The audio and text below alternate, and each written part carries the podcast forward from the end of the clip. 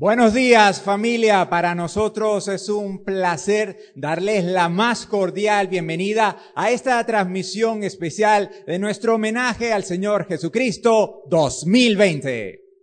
Además, queremos saludar a todas las personas que el día de hoy se conectan y nos sintonizan desde casa en Venezuela, Colombia, Perú, Chile, Estados Unidos y otros países desde donde nos ven y nos escuchan a través de las distintas plataformas digitales de la Iglesia Cristiana Integral de Venezuela, Centecri.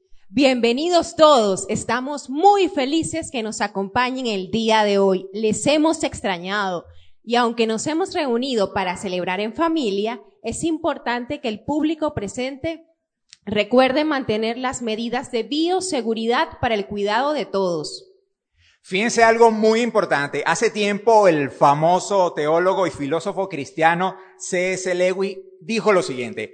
Una vez en, en nuestro mundo hubo un establo y lo que estaba en ese establo era más grande que todo nuestro mundo y por supuesto se refería a nuestro Señor Jesucristo.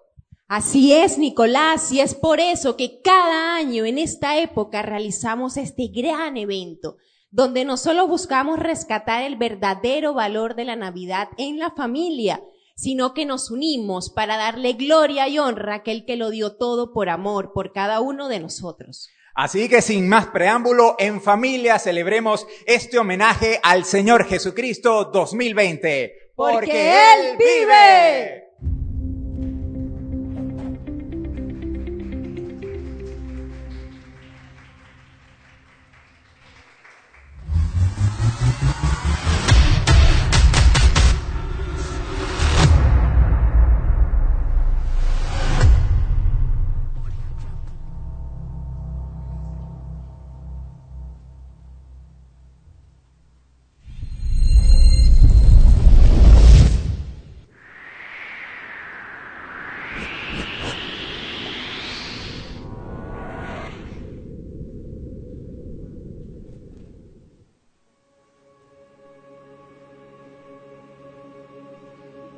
¿Qué nombre puede contener tanta gloria? Él es el admirable consejero, el Dios que nos consuela en el caos, convirtiendo el desorden en calma y el fracaso en belleza. Es la voz de los marginados, es la dignidad del alma errante. Él levantó al pastor humilde para que fuese un rey y escogió a los pecadores de Galilea y los convirtió en líderes de la historia. Él es el consolador que rescata a los niños perdidos, rompiendo las cadenas que ataban nuestros sueños y nuestro gozo. El nombre que cruza la eternidad, pregonado en el esplendor de las galaxias, entonado por la pasión de ángeles que rugen el fervor del cielo, exaltado en el gozo ilimitado de la creación. ¿Qué nombre puede contenerlo? ¿Qué título? ¿Qué nombre único? Pues es nuestro admirable consejero. Él es nuestro Dios poderoso, es nuestro Padre eterno, nuestro príncipe de paz. ¿Qué nombre puede contenerlo? Emanuel, Dios con nosotros, Jehová el gran yo soy. ¿Qué nombre puede contenerlo? La palabra de vida, la luz del mundo, el rey de reyes, el Señor de todo nos postramos ante el nombre que sostiene todo con su valor inigualable.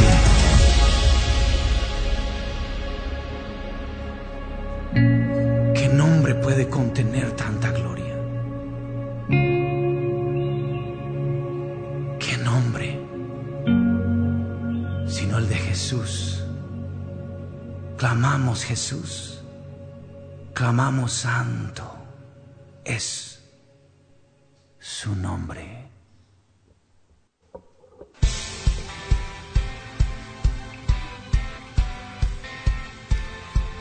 Y hoy nos reunimos a aclamar tu nombre, Señor. Y vamos con alegría.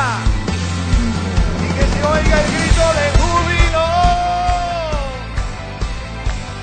Alabar al Señor, porque es bueno cantar salmos a nuestro Dios porque soy hermosa la alabanza. Vamos hoy te adoramos, hoy te cantamos. A una voz de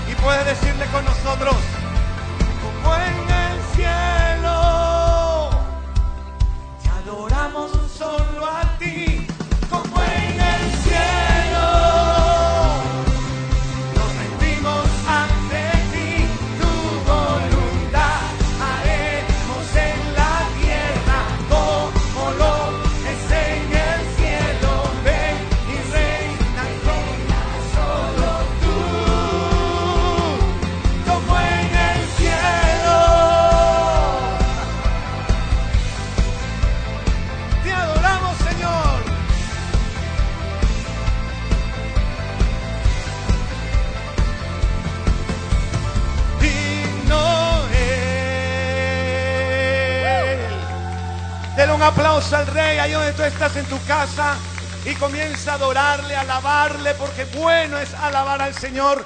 En medio de su alabanza en la vida. Vamos y decimos, desciende Señor. Que se oiga el grito de alegría. Apláudale ahí al Señor donde tú estás. Y comienza a danzar y a decir con nosotros. Oh, oh, oh, oh".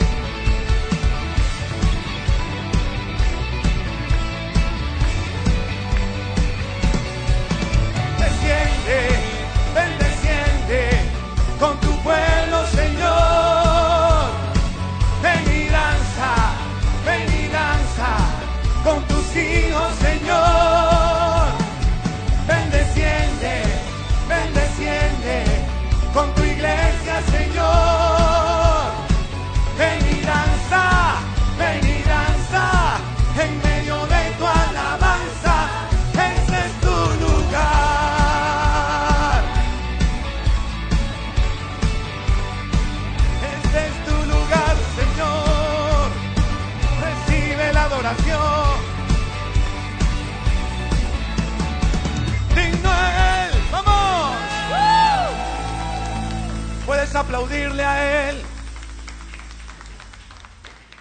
Sigue adorándole, exaltándole ahí donde tú estás. Qué bueno cuando nos reunimos. Iglesia del Señor, allí donde estás, en tu casa, adorando, alabando, exaltando su nombre. Es bueno cuando nos reunimos, nos unimos.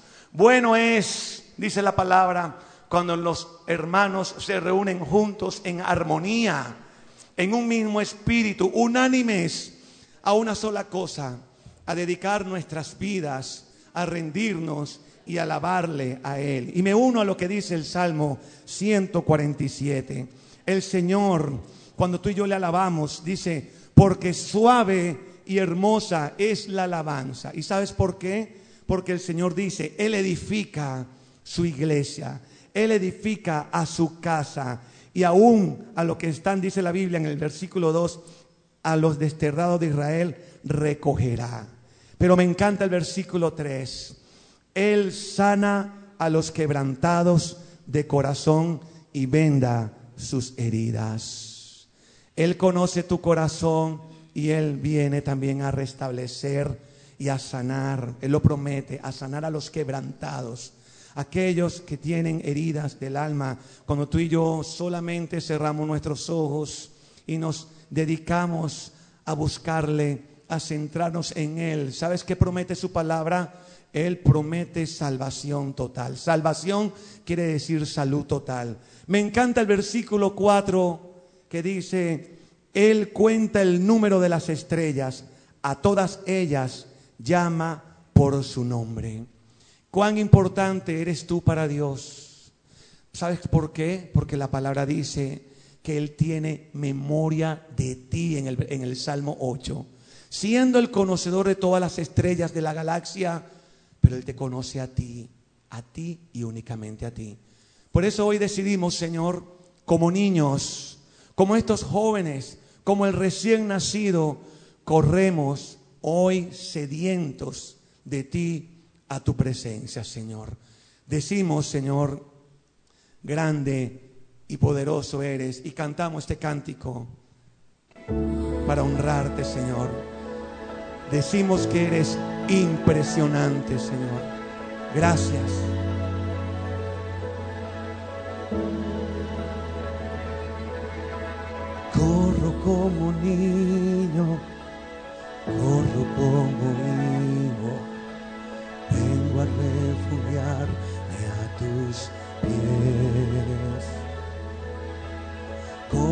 Ti sediento, corro a ti hambriento, sacia y llena todo mi ser.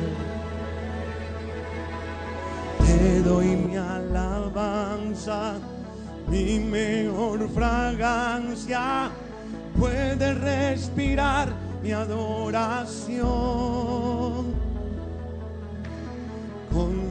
Manos alzadas peleo mis batallas, el cielo abres hoy, puedo ver. Impresionante es tu gloria.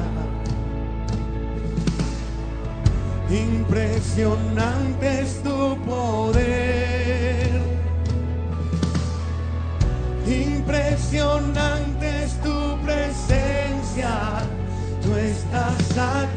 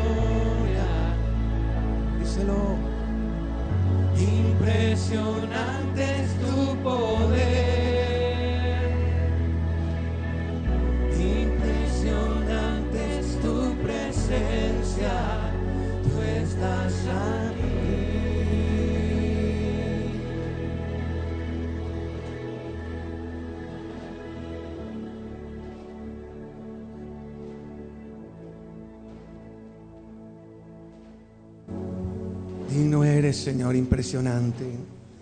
Señor, grande eres, nuestro y de mucho poder, Señor. Tú que exaltas al humildes y humillas, Señor, al soberbio hasta la tierra. A ti te cantamos, Señor, con alabanza, como dice tu palabra. Cantamos con instrumentos a ti, Señor, porque tú eres quien cubre de nube los cielos, quien prepara la lluvia para la tierra. Tú eres el que hace a los montes producir hierba, Señor.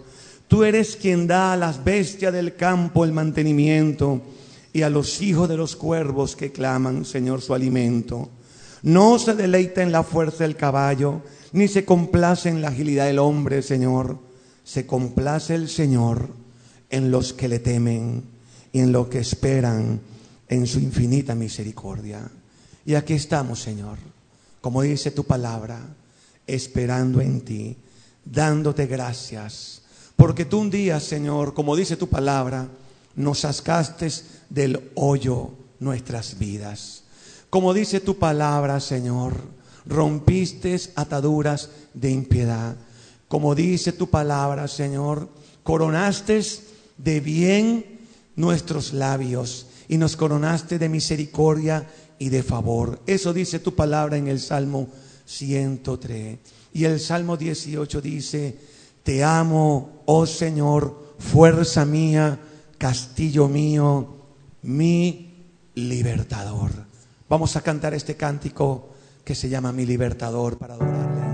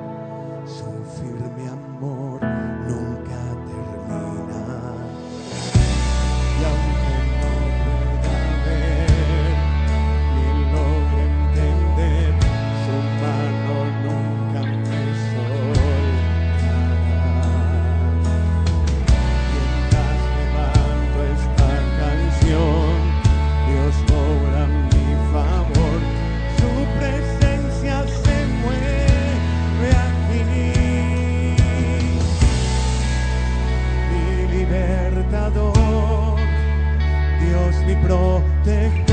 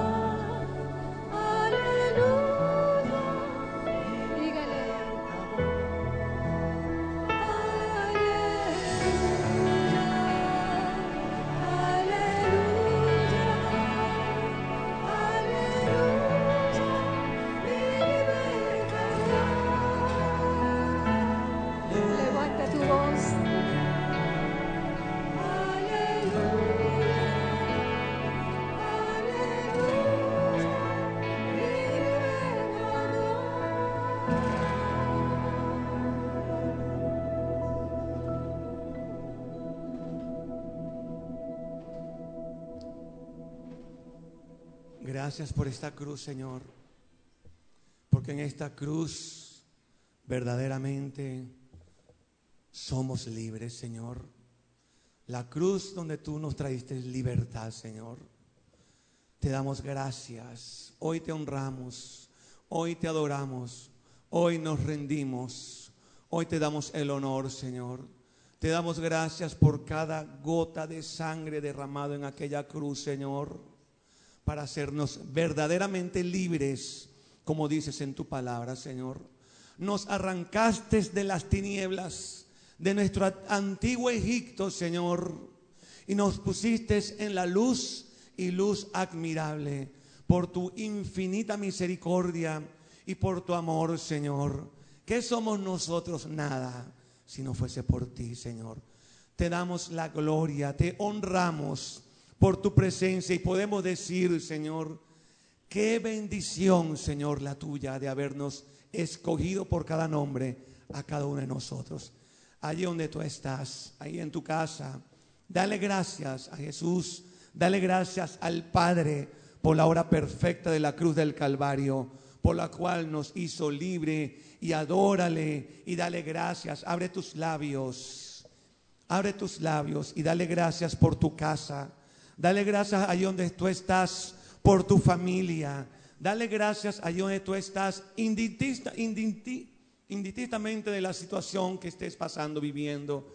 Dale gracias y dile, Espíritu Santo, ven a mi casa, ven y llénanos, Ven y sácianos. Ven y satúranos, Señor. Y te damos gracias por haber roto toda atadura por esa cruz, Señor, y hacernos verdaderamente libres. Y hoy quiero compartirte lo que dice la Biblia. ¿Y por qué no, por qué no orar por la familia desde ahí donde tú estás, por nuestra tierra, por nuestra ciudad, por nuestras vidas, por la iglesia, por nuestros líderes, por la obra del Señor en la tierra, en esta nación, en Venezuela, y darle gracias y creer lo que dice su palabra y decirle al Señor, Señor, tú eres quien bendice. De ti viene la bendición. La Biblia lo dice en Números capítulo 6. Y habló el Señor a Moisés diciendo, dile a los líderes y dile a los hijos de los líderes, de los sacerdotes, que así vas a bendecir al pueblo de Dios, diciéndoles, el Señor te bendiga, el Señor te guarde, el Señor haga resplandecer su rostro sobre ti y tenga de ti misericordia. El Señor alce sobre ti su rostro y ponga paz en ti. Es de Él la bendición. El Salmo 67 también lo dice, el Señor es quien bendice la tierra. Y hoy, Señor, en el nombre de Jesús, también queremos orar, Señor, como dice tu palabra, conforme a tu palabra, Señor, bendice nuestras casas. Que sea tu bendición nuestra tierra, Señor. Sé tú, Señor, trayendo la bendición a nuestra iglesia, a nuestro lugar, en este, en este momento y en este tiempo.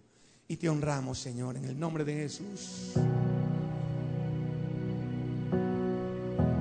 Y decimos todos,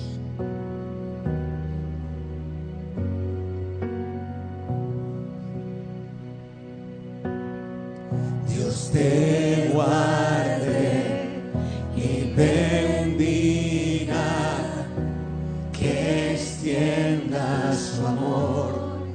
te muestre favor. Dios te mire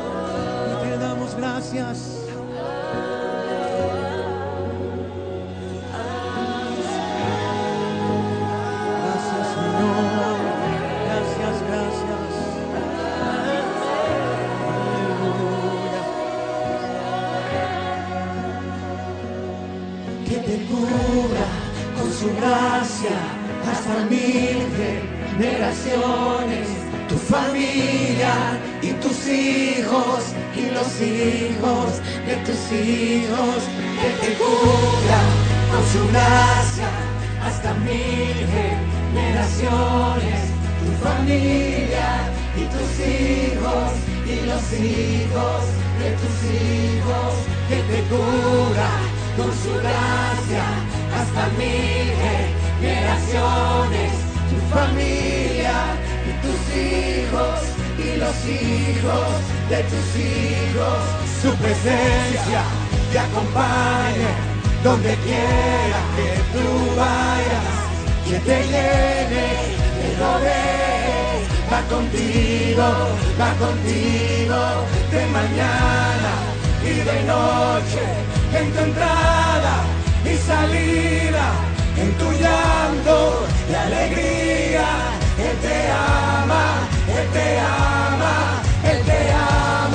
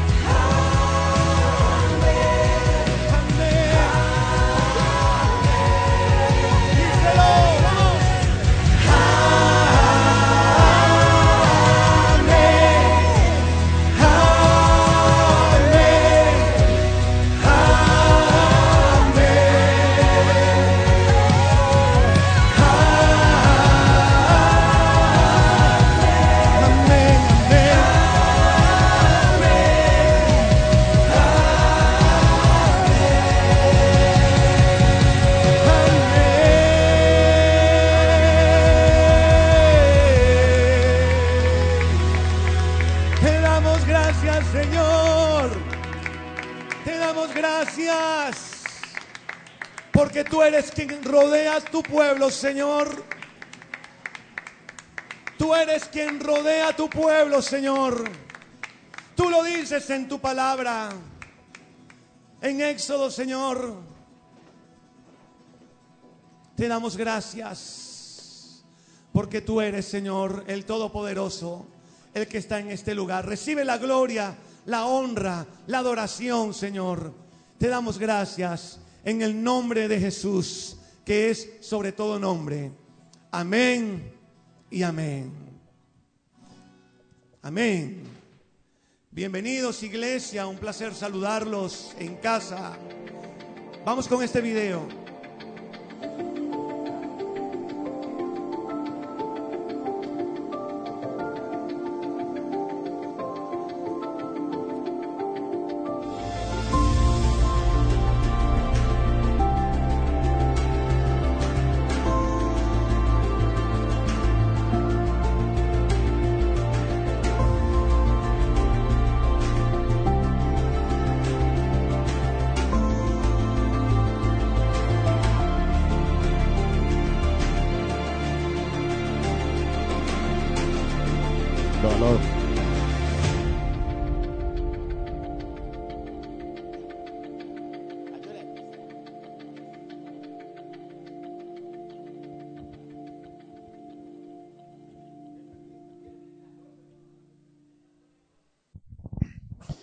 Buenos días familia. Una vez más estamos celebrando el homenaje al Señor Jesús como todos los años. Estamos conmemorando el gran amor de Dios por el ser humano.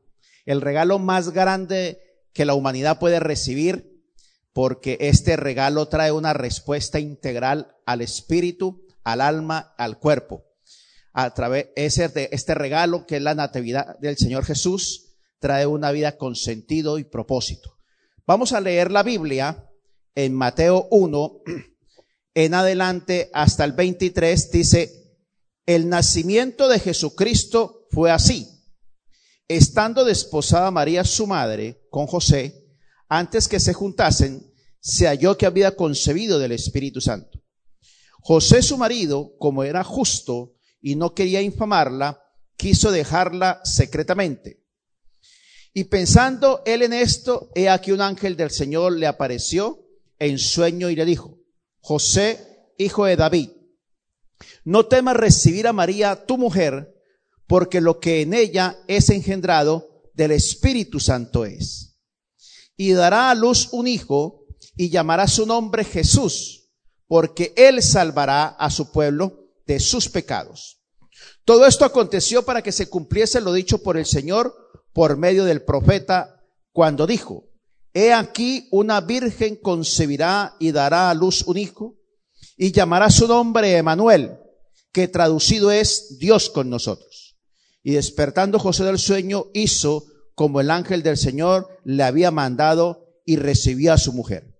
La gran pregunta en pleno siglo XXI, en este eh, ambiente humanístico, donde la palabra de Dios es refutada todos los días y donde se cree más en un ser humano que en lo que Dios dice, entonces viene esta pregunta, ¿fue necesaria la encarnación del Hijo de Dios para el perdón de los pecados?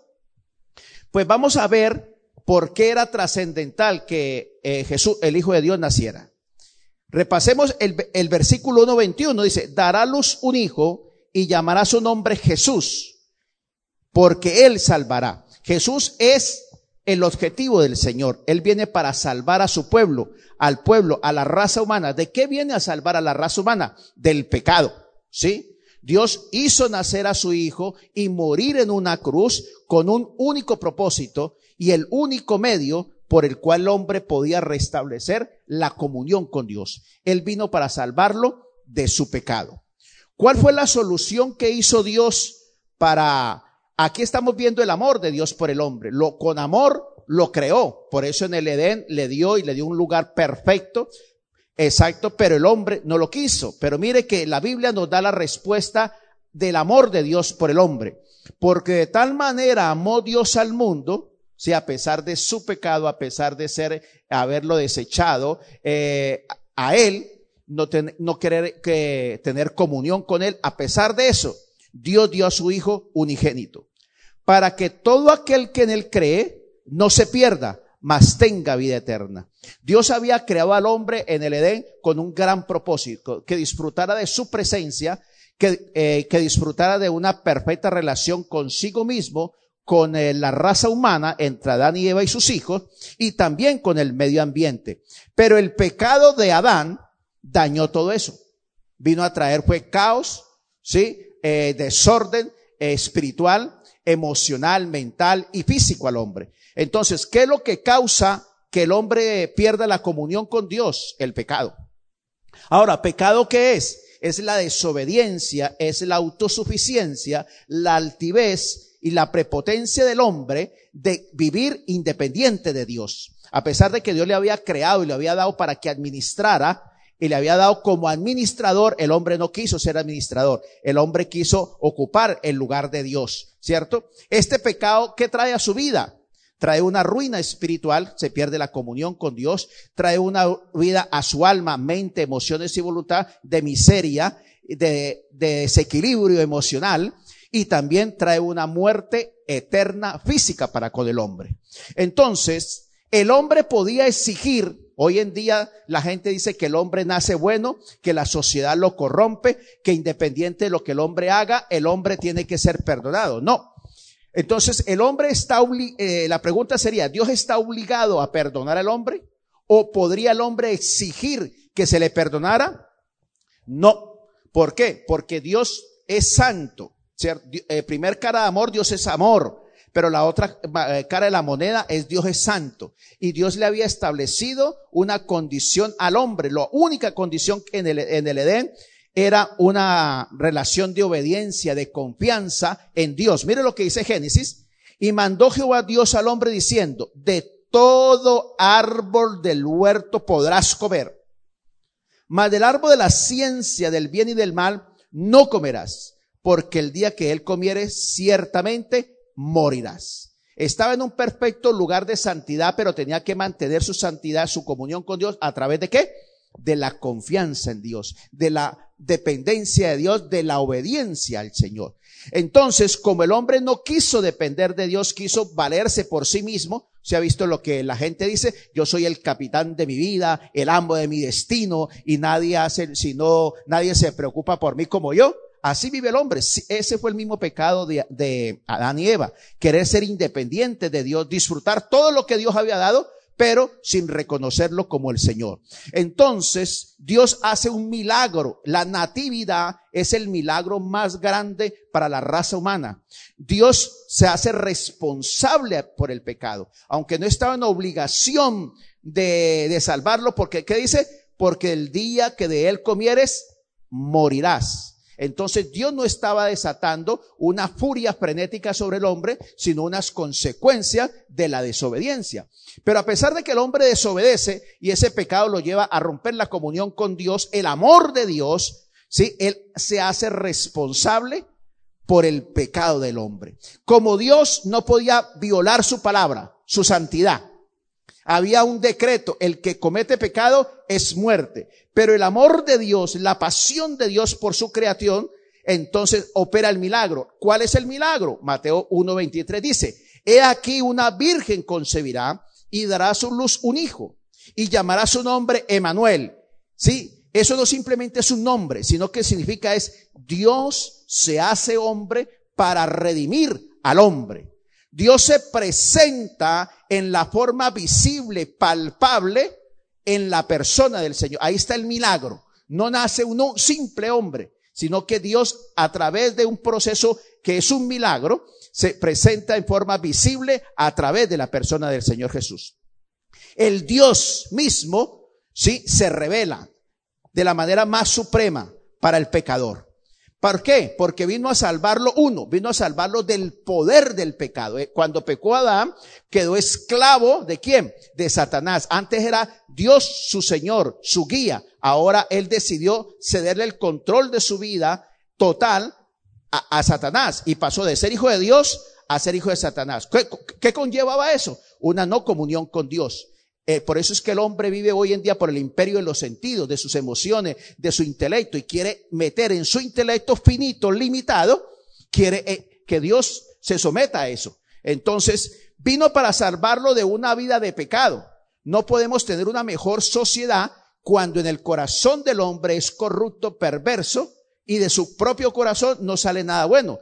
Vino a salvarlo de una existencia sin sentido, sin propósito y en su vida. Y también vino a salvarlo de qué? De la condenación eterna. Ahora, pero lo más importante entonces es el tercer punto. ¿Sí? Jesús es el único camino, ¿sí?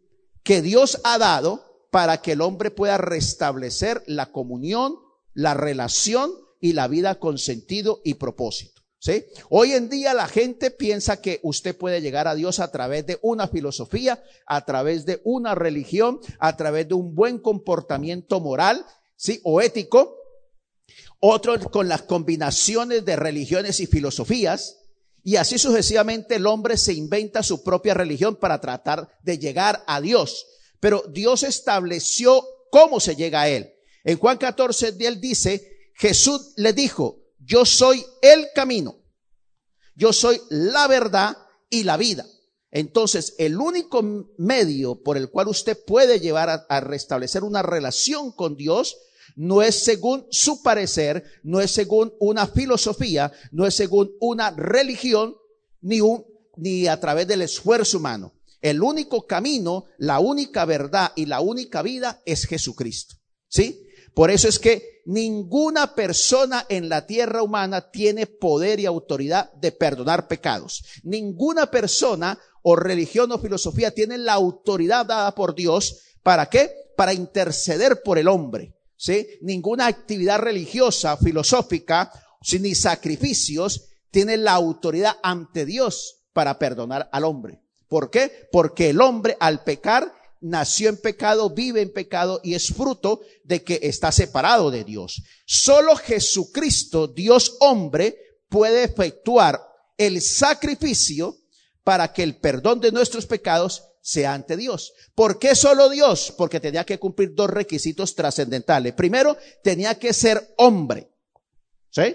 Porque Él llevó nuestro pecado, llevó nuestras aflicciones, vivió como hombre y se mantuvo como hombre sin pecar. Pero también tenía que cumplir un requisito. Tenía que ser sin pecado. Por eso es que es concebido por el Espíritu Santo, no es concebido por un ser humano. ¿Sí? Porque la misma, en la, eh, en la misma naturaleza pecaminosa eh, eh, ya es pecador. Entonces cumple los dos requisitos. Y ningún ser humano cumple estos dos requisitos.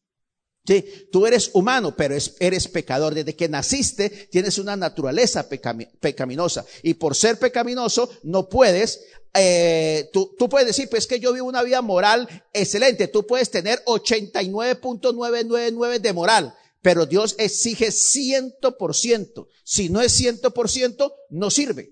Entonces, por esta razón, nadie puede ser el camino, ni la verdad, ni la vida. ¿Sí? Toda filosofía, toda religión, lo que te da es un escape humano. ¿Sí? Es una distracción humana. Cuando uno va hacia una meta, vienen alrededor del camino, van a aparecer muchos caminos que parecen buenos, agradables, ¿sí? Que, que nos darían un- una mejor ruta para llegar, pero no. Esos son distractores que el diablo ha creado, como las religiones, las filosofías, el humanismo, eh, la vida de ética o lo que llaman hoy filantropía, ¿cierto? Para poder llegar a Dios. Hay un solo camino, hay una sola verdad y una sola vida. Y esa es única y exclusivamente a través de Jesucristo. El Señor Jesús, el Hijo de Dios, es el único que puede perdonar el pecado del hombre. Puede pe- pe- perdonar tu indiferencia, tu rebelión, tu obstinación, tu placer por el pecado, porque Él tiene la autoridad y el poder, porque es Dios mismo que se hizo hombre. Ahora, hasta aquí, sabes tres cosas. Primero, que Dios te ama, ¿cierto? Que ese amor lo está impidiendo qué? Tu pecado, ¿cierto? Y el pecado no estoy hablando de robar, matar, asesinar, porque eso es fruto del pecado. El pecado es la indiferencia que tú tienes hacia Dios, la rebeldía de no reconocerlo como el Señor de tu vida, tu prepotencia, tu altivez y soberbia, pensar que puedes en tu capacidad humana eh, acercarte a Dios. Eso es. Entonces, no basta. eh, ¿Y la tercera qué? Que el único método y el único medio para llegar a Dios es qué? Jesucristo. Ahora, el cuarto es el más importante que va a transformar tu vida, tu hogar, tu familia y una nación. El cuarto dice, no basta con conocer. Todos sabemos que, ¿quién no sabe algo de Jesucristo? Los mismos ateos saben algo de Jesucristo porque es un personaje histórico, ¿sí? Es un personaje real. No es una filosofía, no es, un, eh, no es una religión eh, eh, falsa, es una verdad comprobable hoy en día. Entonces, eh, no basta con que tú sepas intelectualmente, tú puedes saber teológicamente mucho acerca de Jesucristo, históricamente, a través de Jesucristo, religiosamente puedes saber bastante de Jesucristo, pero no basta porque el intelecto es una cosa, el corazón son otra cosa. Entonces dice, podrás ser salvo del pecado. Oiga, tú puedes ser salvo del pecado, de una vida sin sentido y sin propósito, única y exclusivamente si tú le invitas como Señor y Salvador. Mucha gente viene a la iglesia o a la iglesia o a las iglesias. Mucha gente hace actividades religiosas, ¿sí? Pero desafortunadamente mucha gente tiene un Jesucristo intelectual, otra gente tiene un Jesucristo religioso, otra gente tiene un Jesucristo emocional, otra gente tiene un Jesucristo el, el que me resuelve todo.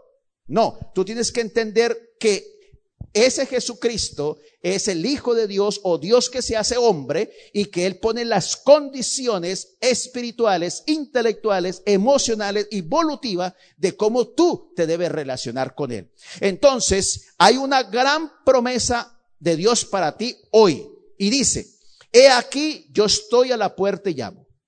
Si tú escuchas mi voz, y abres la puerta de tu mente, de tu corazón y de tu voluntad y me permites entrar allí, a tu corazón, a tu mente y a tu voluntad, entonces yo habitaré contigo. ¿Sí ve? No dice repite una oración.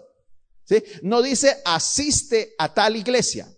No dice, eh, ¿qué más? eh, llora y entonces eh, allí vas a tener una experiencia emocional religiosa. No dice nada de eso. Tienes que usar tu intelecto, tienes que usar tus emociones, tienes que usar tu voluntad. ¿Sí? Por eso el Señor dice, ahora, ¿cuál es la condición? Primero está la promesa. Ahora la condición es cuál? Hay una condición clara y precisa. ¿Sí? Pero a los, dice, pero a los que le aceptaron y creyeron en él, les dio el derecho de ser hijo de Dios. Tú eres única y exclusivamente hijo de Dios. Tú no tienes que pagarle a nadie. ¿Sí? Para acercarte a Dios. Ya Dios pagó a través de su Hijo Jesucristo el precio que tú como ser humano no puedes pagar. Tú lo que tienes que es aceptar el, el regalo de Dios en tu vida. Pero eso dice, los que le aceptaron, ¿le aceptaron qué? Intelectualmente. Los que le aceptaron emocionalmente. Los que le aceptaron volutivamente, ¿sí? Y creyeron en él, le dio el derecho de ser hijo de Dios. Por eso, tener un encuentro personal con Jesucristo abarca todo el ser, todo el ser humano, que es espíritu, alma y cuerpo. Mire, te lo repito de otra manera según la Biblia. En Romanos 10 dice así, 9 y 10. Si confiesas con tu boca que Jesús es el Señor, entonces ahí aparece la oración. Haga la oración de los mil Jesuses y ya eres salvo. Haga la oración y pase la Julano. Este mundo está lleno de oraciones. ¿Sí? Entonces hasta ahí parece que ibas bien. Pero dice, si confiesas con tu boca que Jesús es el Señor, segundo, y crees en tu corazón que Dios le levantó de los muertos, ahí está, ahí está la cosa. Porque no basta una oración sino que tu mente, tu voluntad y tus emociones tienen que aceptar que hay un Salvador, que tú eres pecador, que hay una ley moral que has violado y que esa ley moral te declara a ti pecador. ¿Sí? Entonces, y crees en tu corazón que Dios levantó a quién? A Jesús, el único que puede perdonarte a ti tus pecados, es que aceptes, no solamente históricamente, sino teológicamente, y realmente que Jesucristo vino en cuerpo y vida para morir por ti, por tu pecado. ¿Sí? Y después dice, pues con el corazón se cree, ¿sí? Pues es por creer en tu corazón, oiga, no dice por, ah, no dice por qué, por repetir, no dice porque llores, sino porque creas en tu corazón, eres declarado justo. Entonces, cuando tu mente, tu voluntad deciden y aceptan que Jesucristo vino por ti a perdonar tus pecados, que Él murió en la cruz, que tú reconoces que eres pecador, que le invitas a que señoree tu mente, tus emociones y tu voluntad, entonces, ¿qué sucede? Eso se llama creer con el corazón. Eres declarado justo. Allí la muerte de Cristo ya es una realidad para ti. A los ojos de Dios y es por confesarlo con tu boca que eres salvo. Entonces, porque mucha gente hace oraciones y aceptan al Salvador. Ay, que viva el Salvador, que viva el Salvador. Sí, pero nadie quiere aceptar al Señor. Esa es la gran diferencia entre la religión y el cristianismo. El cristianismo es una relación con una persona, no con una institución. Es con una persona, no con actividades cristianas. Es con una persona, no con limitaciones o autoprivaciones. Es una relación personal y esa persona se llama Jesús de Nazaret.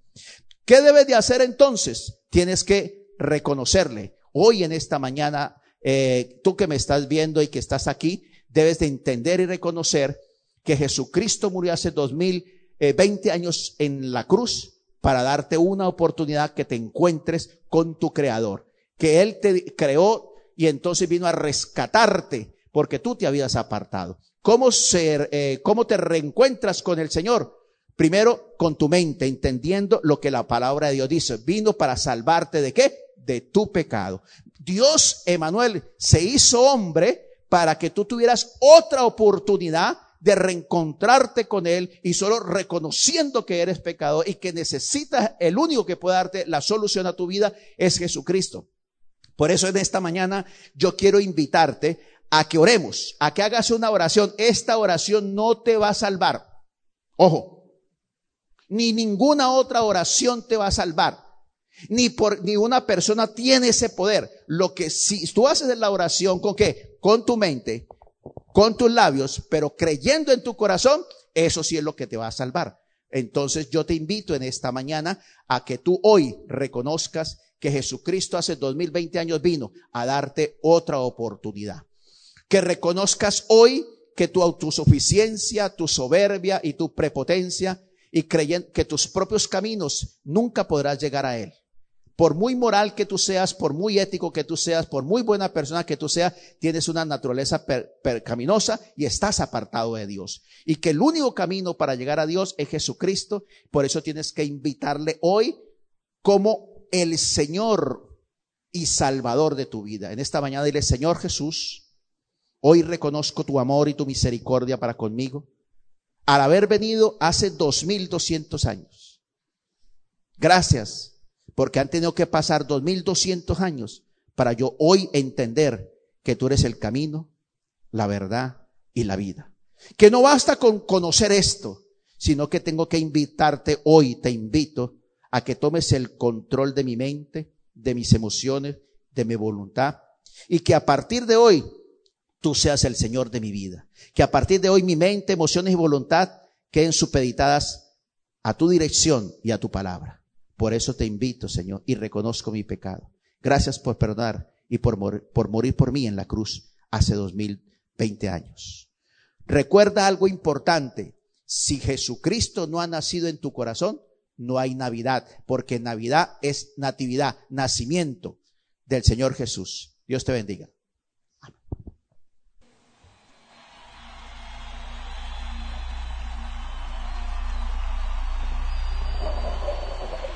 Enciende una luz,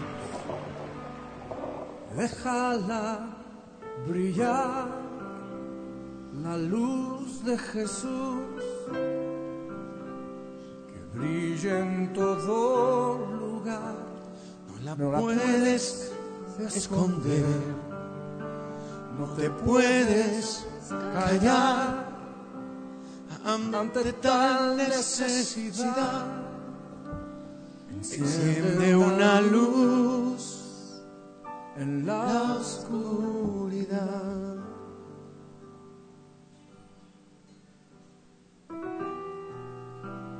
En el mundo hay más del 40% Ahí donde tú estás, Señor, gracias. Quiero invitarte allí. Ya has escuchado la palabra del Señor. Y sencillamente en tu casa, con tus ojos cerrados, dile, Señor, quiero que vengas a mi vida como mi Señor y Salvador personal. Quiero que vengas, Señor, a hacer la luz en medio de la oscuridad, Señor.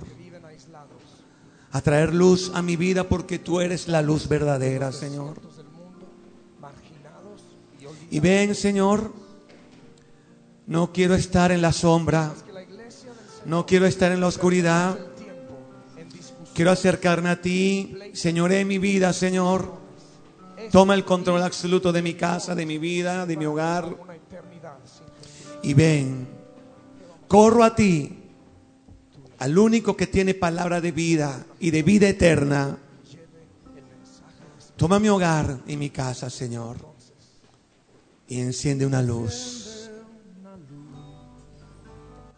Déjala brillar.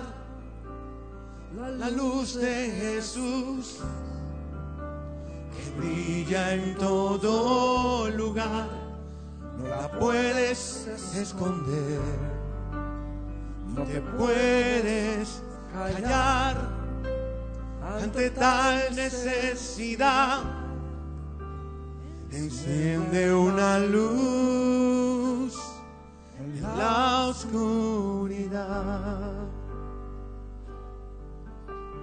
Dice Romanos capítulo 10, verso 14. ¿Cómo pues invocará a aquel en el cual no han creído?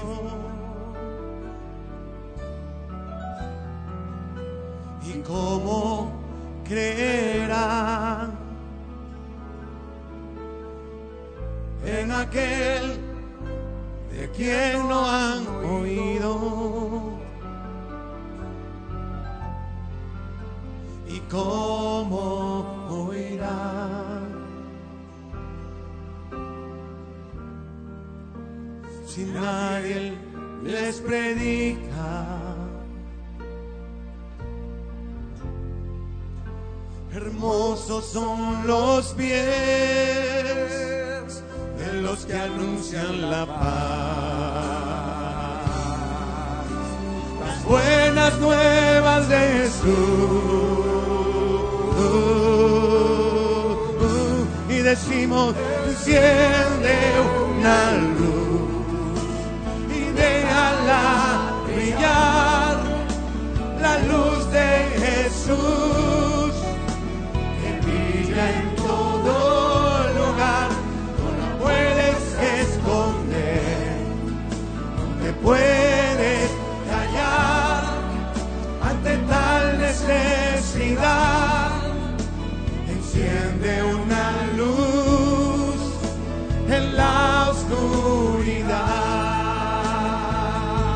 levantamos nuestras voces y decimos, enciende una luz y déjala brillar. La luz de Jesús que brilla en todo lugar, no la puedes esconder, no te puedes callar ante tal necesidad enciende una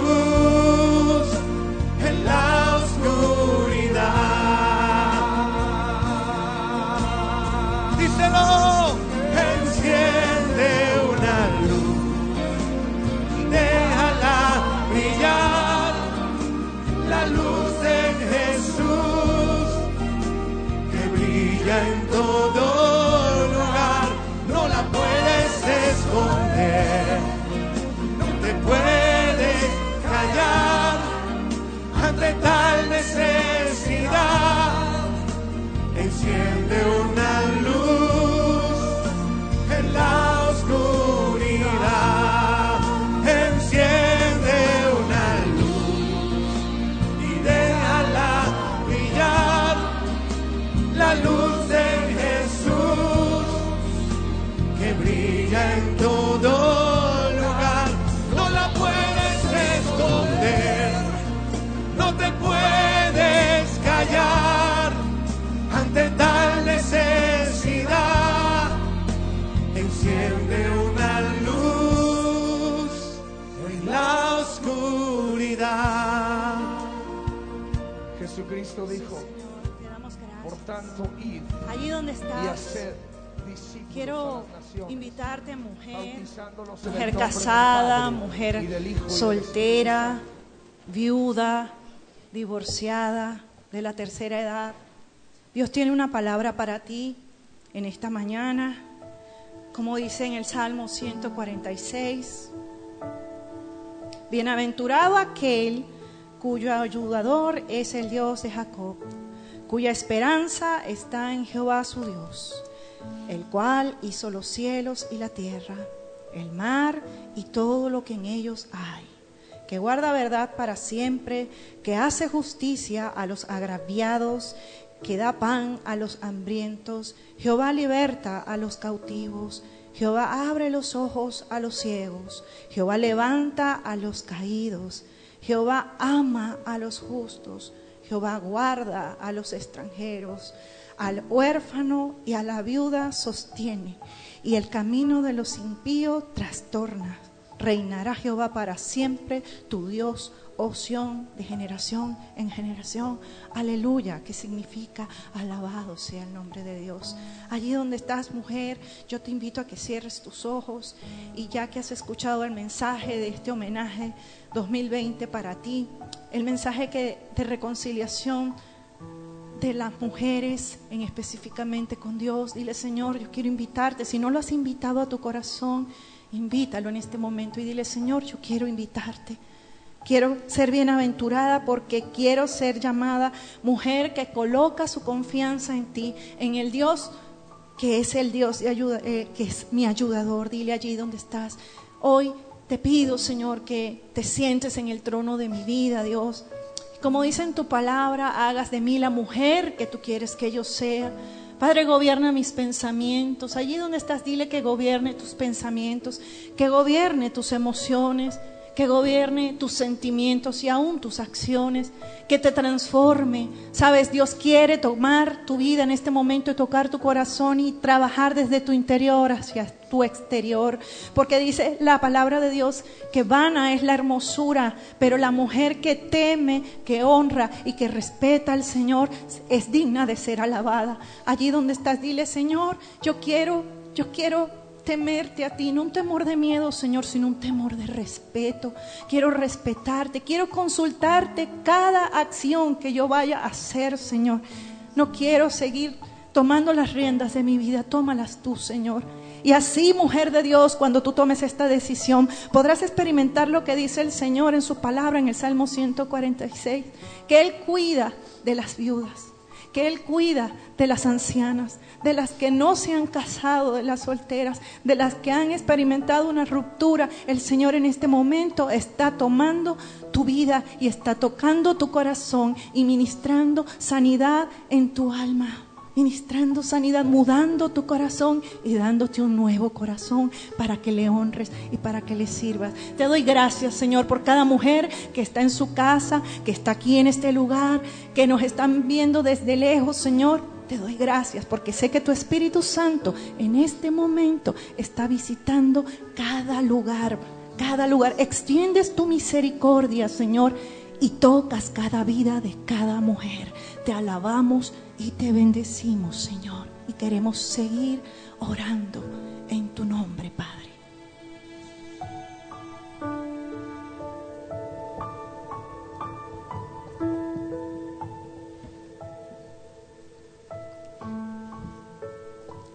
La mejor decisión que pueda haber tomado en el día de hoy fue la de, la de haber invitado a Cristo a tu vida, en tu corazón. Un febrero del año 88 tomé esa decisión. Y muchos de los que estamos aquí tomamos esa decisión de decirle Jesús, ven a nuestras vidas. Probablemente estás sediento, vacío, esclavo, agotado, abatido, lleno de resentimiento, de rencores. Tu alma está agotada, estás fatigada o fatigado. Pero la mejor decisión, el mejor momento, el tiempo perfecto es este, el que Dios ha permitido para que le conozca de una manera personal. A mí me sacó del hoyo, como dice su palabra en el Salmo 103. Es que esa palabra que cantamos para nuestras vidas ha sido una gran verdad. Porque Él es quien perdona toda tu iniquidad. Él es el que perdona todos tus pecados. Si tú allí donde estás te le acercas y le confiesas y le dices y le cuentas, Él es el quien te perdona toda tu iniquidad. Y no solamente eso, Él es el que, dice su palabra, te corona de misericordias. Y su palabra aquí dice, a ti familia del Señor, dice, Dios tenga misericordia de nosotros y nos bendiga el Señor y haga resplandecer su rostro sobre nosotros sobre tu casa, sobre tu vida. Esta no es la bendición de un hombre, ¿sabes? Es la bendición de Dios establecida en su palabra para aquellos que creemos, que confiamos, que miramos por la fe la presencia del Señor. Y no solamente dice eso, dice eso, dice también, para que sea conocida en la tierra tu camino para que tú y yo seamos instrumentos en sus manos y seamos también de bendición. Y se cumpla el versículo 2 del Salmo 67 proféticamente, porque lo dice aquí, para que sea conocida en Venezuela, en Valencia, en San Diego, en el Trigal, en Naguanagua, en el sur, en Flor Amarillo, en Guacara, para que sea conocida, conocido tu camino Esto dice el Señor aquí en su palabra. Y seamos tú y yo ese elemento, ese instrumento de su bendición. Y puedan muchos salir de la oscuridad, de la amargura, de la inquietud, de la falta de vivir, de las ganas de dejar de vivir. Hoy mucha gente, como nunca, quieren suicidarse, quieren terminar con su vida. Necesitan escuchar la palabra de bendición establecida en su palabra, a través tuyo, a través mío, a través de esa vez que tuvimos ese encuentro personal con la luz, con la palabra de vida, ese encuentro personal con Jesucristo. Y dice el versículo 3, te alaben los pueblos, oh Dios, todos los pueblos te alaben. Cuando tú y yo nos encontramos con Jesús, ¿sabes? Se cumple el Salmo 30, que lo cantamos. Él cambia tu lamento en baile, en danza. Y al débil le da poder. Alégrense y gócese las naciones, dice la palabra, Venezuela, Valencia, porque juzgarás los pueblos con equidad y pastorearás a través tuyo, a través mío, esta, esta nación, esta ciudad, en la tierra, dice la palabra. Te alaben los pueblos, la tierra dará su fruto y esta es la bendición. La tierra dará su fruto porque nos bendecirá Dios, el Dios nuestro. Y termino con el versículo 7, ahí estás en tu casa. Lo que dice Dios, no lo digo yo, no lo dice el pastor, lo dice Dios en su palabra, dice el versículo 7. Bendíganos Dios y témanlo todos los términos de la tierra. Señor, gracias por tu presencia. Gracias por tu bendición. Gracias porque nos has puesto para hacer esa luz, para hacer esa sal, para hacer, Señor, en este lugar, ser ese agente de cambio en esta nación y en esta ciudad, Señor. Señor, gracias por tu bendición. Vamos a terminar con esta canción. Y puedes decirle a tu familia,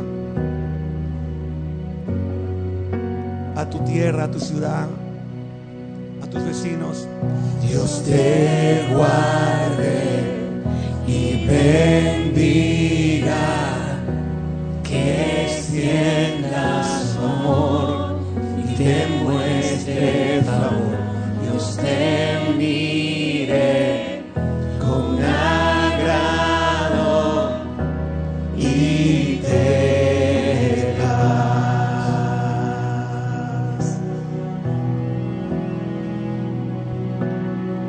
Dios te guarde y bendiga, que extienda su amor y te muestre favor. Dios te mire con agrado y te paz. Y decimos. Amén.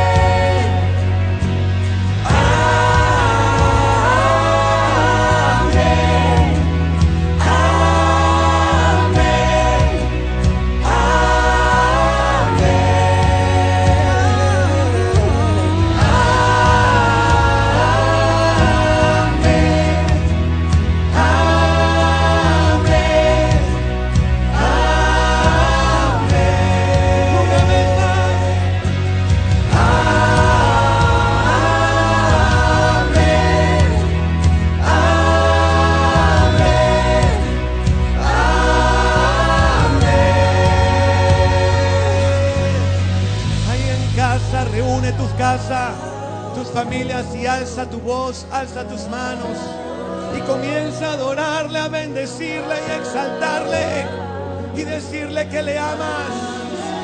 Alza tu voz, te adoramos Señor, tú eres digno, digno de gloria.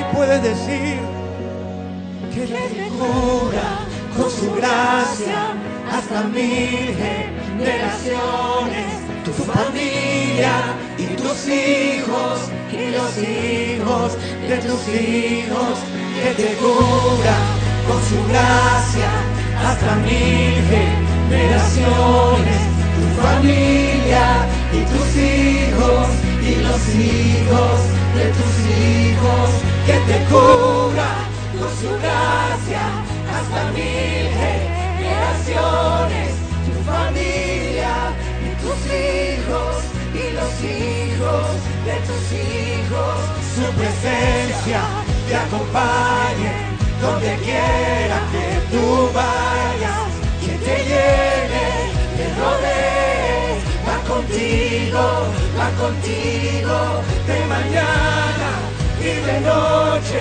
en tu entrada y salida, en tu llanto y alegría, Él te ama, BBA.